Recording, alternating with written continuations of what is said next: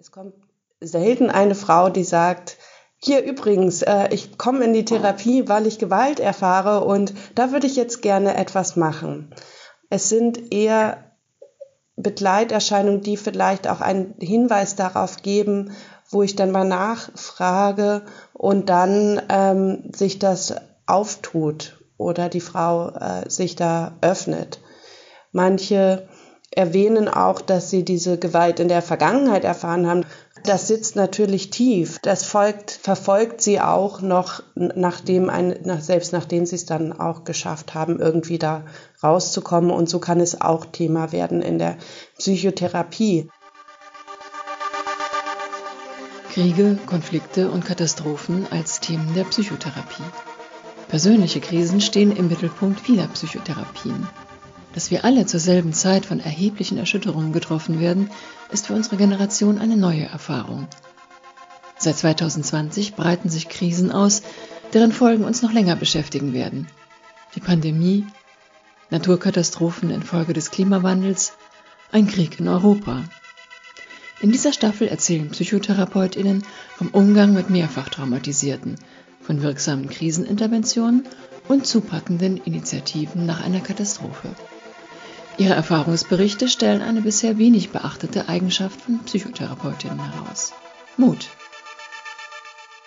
Mein Name ist Lea Gutz. Ich arbeite als Psychotherapeutin in Berlin, Verhaltenstherapeutin für Erwachsene arbeite jetzt in eigener Praxis, habe aber vorher auch für die Charité im ambulanten Gesundheitszentrum gearbeitet und da war mein Schwerpunkt ähm, Personen mit Borderline-Persönlichkeitsstörung und mit komplexer Traumafolgestörung. Und ja, beim Stichwort Trauma, dann kommen wir zu dem Thema heute, weil da bin ich viel in Kontakt gekommen, eben mit Frauen, die Opfer von Gewalt geworden sind und aufgrund dessen auch diese Störungen entwickelt haben habe mich da dann auch speziell fortgebildet. Und jetzt äh, bin ich auch noch äh, seit letztem Jahr gewählt Vizepräsidentin in der Psychotherapeutenkammer Berlin und mein Ressort ist Versorgung. Und hier habe ich dankenswerterweise von meiner Kollegin erst die das Amt vorher inne hatte, äh, die Bekanntschaft gemacht mit dem Traumanetz Signal in Berlin. Ich finde, die machen da großartige Arbeit, um die gesundheitliche Versorgung von Betroffenen mit, von Gewalt ähm, zu verbessern und hab, bin da jetzt beteiligt am runden Tisch und engagiere mich da. Gewalt, die Frauen in Beziehungen erfahren und ihre therapeutische Bearbeitung.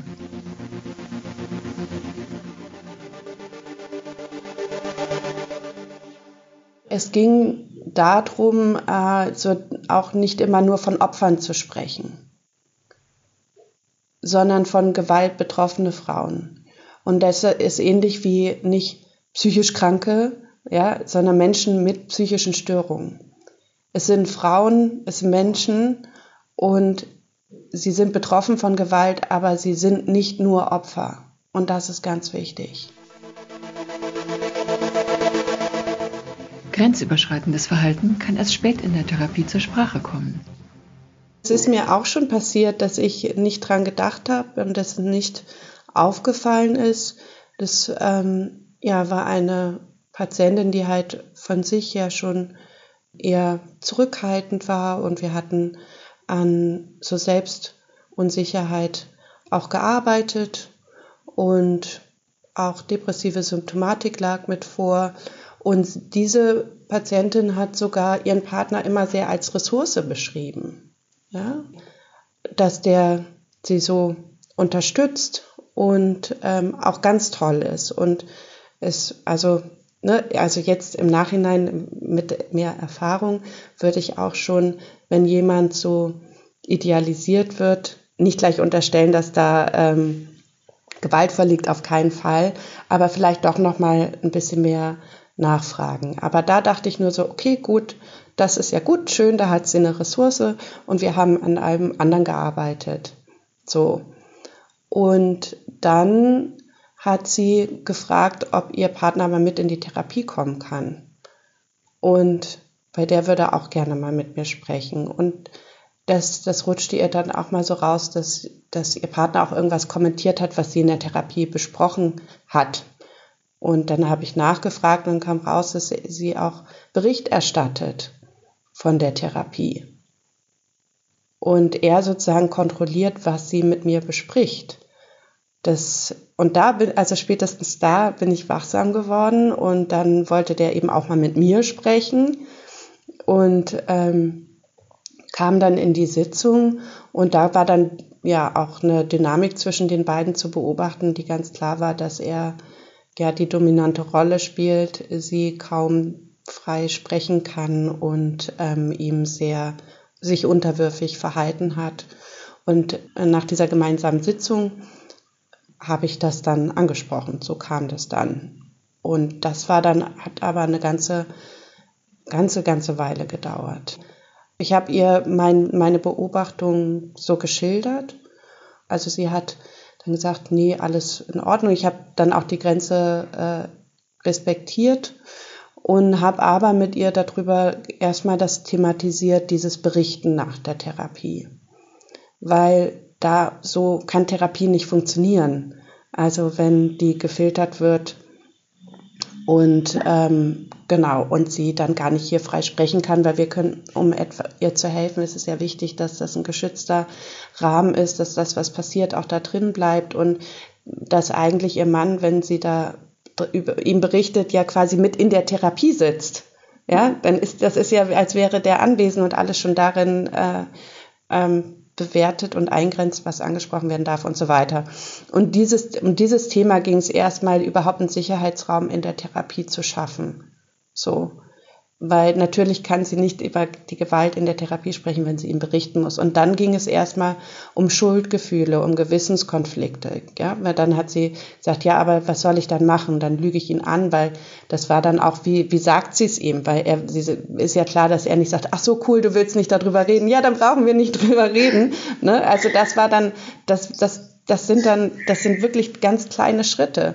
Wie kann sie sich abgrenzen? Ist es okay, wenn sie ihn vielleicht sogar erstmal anlügt? Ja, und kann, wie fühlt sie sich beim Lügen? Was kann sie sagen? So. Und so mussten wir uns erstmal, wie man sich das so vorstellt, wie so einen Freiraum ja immer mehr schaffen, um dann überhaupt über Themen äh, reden zu können. Und dann kam das, ja. Auch Klassiker, also wie oft habe ich das schon gehört, dass der Partner auch nicht mehr möchte, dass die Frau zu mir zur Psychotherapie kommt und die dann auch versuchen, gegen die Psychotherapeutin äh, zu sagen, ja, dass ich, was die Frau Gutz macht wieder, das hat bestimmt wieder Frau Gutz gesagt oder sowas, ja. So. Also da dann auch zur Stimmung gegen gemacht wird und auch eben zur Corona-Zeit brauchten die das gar nicht, weil da waren die einfach isoliert. Und da gab es ja auch diese äh, Kampagne mit dem Handzeichen, dass die Frauen vom Fenster aus, äh, vom Fenster aus, ne, ja, nach außen signalisieren können, hier, ähm, hier passiert Gewalt und ich brauche Hilfe. Nicht jede von Gewalt betroffene Frau spricht darüber. Was auch vorkommen kann, dass äh, die Frau selber schon so weit ist im Prozess, dass sie gesagt hat, ich will das jetzt beenden und ich muss da raus und jetzt zack und das muss ganz schnell gehen. Das ist eine Variante. Die häufigere Variante ist aber, dass es auch verheimlicht wird, was verschiedene Gründe haben kann. Das kann zum einen Scham sein, das können ganz massive Ängste sein, die, ja, wenn sie auch einer Bedrohung ausgesetzt sind. Auch die Hoffnungslosigkeit, mir kann eh keiner helfen, ich komme da sowieso nicht raus. Aber auch ganz besonders, da muss man hingucken, wenn Kinder noch im Spiel sind, ja, dass dann auch eine große Sorge ist, was ist mit meinen Kindern oder das wurde auch bedroht, dass sie die dann nicht mitnehmen kann oder ihr weggenommen werden und aus verschiedenen Gründen äh, ja die Betroffene sich deshalb noch nicht öffnen kann oder Angst davor hat und das äh, ist auch etwas ganz Wichtiges, was äh, jetzt auch auf den Veranstaltungen, wo auch eine Betroffene gesprochen hat, immer wieder betont hat. Und das gebe ich hier gerne nochmal wieder, dass man nicht aufgibt und immer wieder einlädt, darüber zu sprechen oder auch etwas zu verändern und im keinen Falle Druck macht oder sagt, ja, warum haben Sie das denn jetzt immer noch nicht gemeldet oder haben das und das gemacht? Das ist das Falscheste, was man tun kann. Weil diese Frauen, das Problem ist ja, dass sie den absoluten Kontrollverlust erleben, dass sie ja, die würdelos behandelt werden, alle Grenzen verletzt werden. Und wenn ich dann noch als Behandlerin äh, versuche, irgendwas vorzugeben oder ähm, zu sagen, so wird's jetzt gemacht, ähm, dann verstärke ich das ja. Das heißt, es ist an allerwichtigster Stelle, die Kontrolle ist immer bei der Betroffenen. Und sie entscheidet, wann es soweit ist. Und ich kann immer nur Angebote machen und da ist es auch wichtig, die Angebote aufrechtzuerhalten. Es kann manchmal über Jahre sein, dass ähm, die Person braucht, um dann diesen Schritt zu machen. Aber dann ist es trotzdem immer noch eine Riesenbefreiung und ganz, ganz wichtig. Und wäre nicht möglich gewesen, wenn man selber das Angebot nicht aufrechterhalten hat. Unterstützung für von Gewalt betroffene Frauen. Als äh, Vizepräsidentin in der Psychotherapeutenkammer Berlin habe ich von meiner Vorgängerin, äh, die in dem Amt war, die Dorothee, äh, die hatte sich auch schon engagiert im Netzwerk gegen Gewalt gegen Frauen, ähm, Signal e.V. in Berlin. Das ist ein ganz tolles Netzwerk und da sind wir als Psychotherapeutenkammer auch dabei. Aber es geht hier, und das ist das Besondere, eben nicht nur darum, um Psychotherapeuten oder Psychotherapie für Betroffene, sondern da sind alle drin, alle Akteure, die irgendwie in Kontakt kommen könnten mit diesen Frauen. Ob das jetzt Polizei ist, ähm, Rettungssanitäter, Gynäkologin, ähm, Feuerwehr, alle möglichen Berufsgruppen kommen da zusammen am runden Tisch und versuchen gemeinsam für die Frauen in Berlin die Versorgung zu verbessern. Und äh, jetzt ganz konkret, was was gemacht wurde am runden Tisch und in diesem Netzwerk, dass für jede Berufsgruppe ein Leitfaden entwickelt wird wie sie mit den Frauen, die von Gewalt betroffen sind, umgehen können. Da gibt es einen Leitfaden der WHO, der wurde übersetzt und äh, noch ergänzt durch ganz viele Erfahrungen, die halt da auch im Netzwerk vorhanden sind.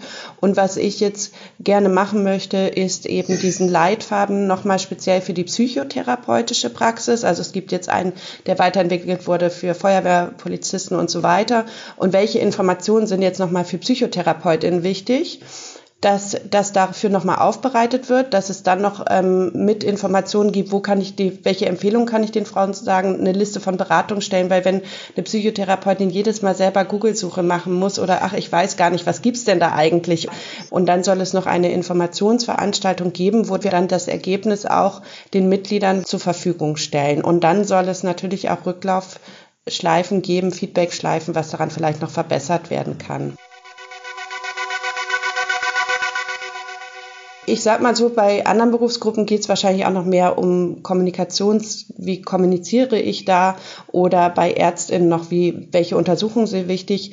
Bei PsychotherapeutInnen würde ich vor allem auch sagen, dass es wichtig ist, darauf hinzuweisen, zum Beispiel schon ziemlich früh, am besten in der Sitzung, wo man das in Erfahrung bringt, dass da Gewalt vorliegt, ähm, dass man da auch gleich Informationen mitgibt, welche anderen Beratungsstellen es gibt, was sie tun können, ähm, welche Kriseninterventionen möglich sind, weil falls die Frau nicht wiederkommt, dass sie zumindest möglichst viele Handlungsmöglichkeiten an der Hand hat.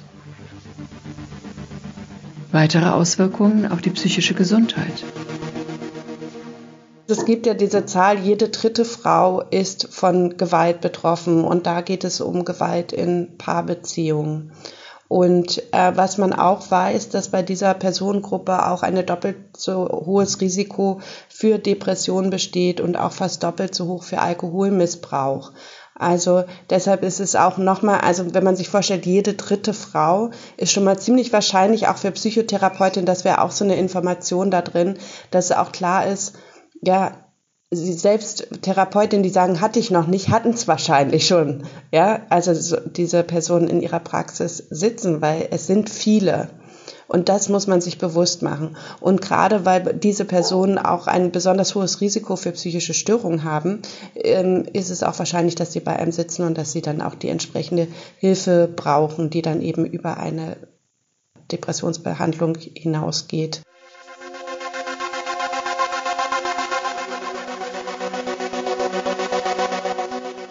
Auf jeden Fall ist es hilfreich und würde ich das auch empfehlen, nicht zu sagen, ja, ich, ich suche mir erst eine Therapie, wenn ich irgendwie das geschafft habe, da rauszukommen. Ja, sondern der Akt, da rauszukommen, das zu schaffen, bedarf ja vieler Ressourcen. Und diese Frauen haben oft keine Ressourcen mehr, ob jetzt externe Ressourcen, aber auch interne. Ne? Also Selbstwertgefühl meistens kaum mehr vorhanden, ähm, ja, Kontrollgefühl nicht mehr vorhanden. Also diese ganzen Skills, die es braucht, um da überhaupt rauszukommen. Und dann liegt ja, wenn oft eben, deshalb kommen sie ja oder sieht man sie dann eher in der Praxis eben eine Depression vor oder irgendwelche andere Symptomatik.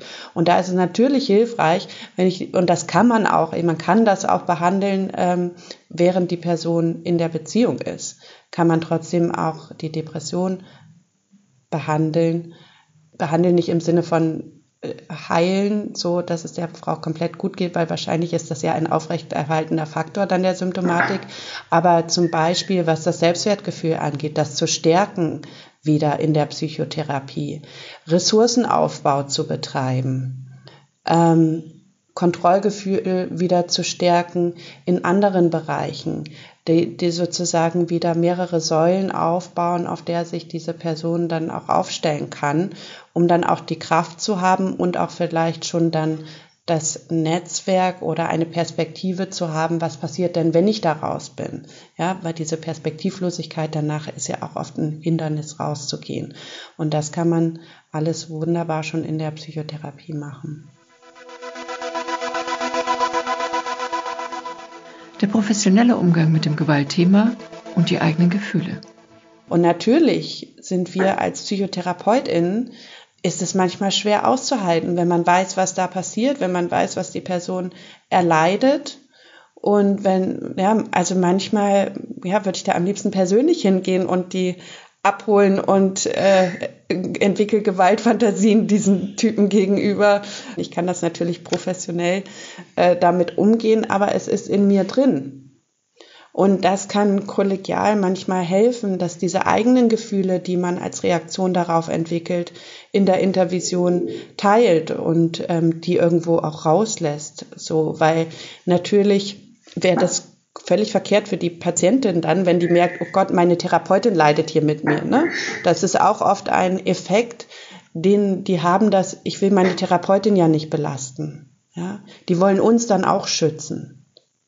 Und deshalb ist es ganz wichtig, ähm, auch selber da gut mit sich umzugehen und auch darauf zu achten, wo gehe ich mit meinen Gefühlen hin und dann in Intervision oder Supervision und sich auch immer oder auch Hilflosigkeitsgefühl. Also mir ging das dann auch so, dass ich manchmal auch gezweifelt habe, bringt es hier eigentlich was, was ich mache? Ja, äh, so und dann tat mir das total gut zu hören, nee, du machst was du kannst, mehr kannst du nicht machen und äh, und das ist wichtig es ist trotzdem wichtig, auch wenn die Veränderung so langsam ist, ist, ist es wichtig, was da passiert in der Therapie. Für mich persönlich ist Geduld etwas, was ich da über die Zeit mitbekommen habe. Auch das Vertrauen, dass es, dass es wirkt, dass etwas passiert. Und auch das Bild der Frauen, also hat sich bei mir verändert. Am Anfang, ja, wenn man das erste Mal äh, so in der Therapeutenrolle ist da, ähm, war auch, ja, Mitleid ist jetzt ein doofes Wort, aber auch so, auch, auch Mensch, so. Und bei der Arbeit mit den Frauen hat sich das eigentlich gedreht. Jetzt denke ich, eigentlich sind das wahnsinnig starke Frauen. Ja? Ich sage manchmal auch ähm, zu denen, man darf ja überall auch immer mit einer Prise Humor arbeiten, auch in der Psychotherapie die haben einen Master im Aushalten. Und, oder manche auch einen Doktor schon oder einen Professor. Und Aushalten bedarf ganz viel Kraft. Und, und das zu sehen und das rückzumelden. Und äh, das gibt den Frauen dann rum wieder Kraft, weil die sehen das nämlich auch nicht. Ja? Die fühlen sich auch schwach und denken, ich, ich, ja, haben überhaupt gar kein Selbstwirksamkeitserleben mehr und deshalb ja auch wenig Vertrauen, das irgendwie rauszuschaffen. Und wenn sie dann auch das rückgemeldet zu bekommen, wo sie überall Stärke haben, wie viel Kraft sie aufbringen, welche wahnsinnigen Energieressourcen, also ich denke denk dann auch mal, ich würde das gar nicht aushalten können. Also was, was wird da aufgewendet?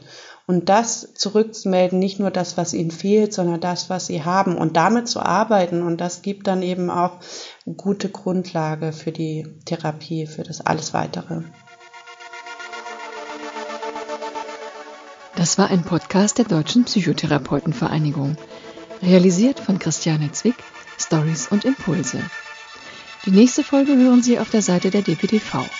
Sie können sie auch auf Spotify und Apple Podcasts abonnieren. Wenn Ihnen der Podcast gefällt, empfehlen Sie ihn gerne weiter. Wir freuen uns auch über gute Bewertungen und Anregungen. Sagen Sie uns, welches Thema Sie interessiert. Die Mailadresse lautet podcast.dptv.de.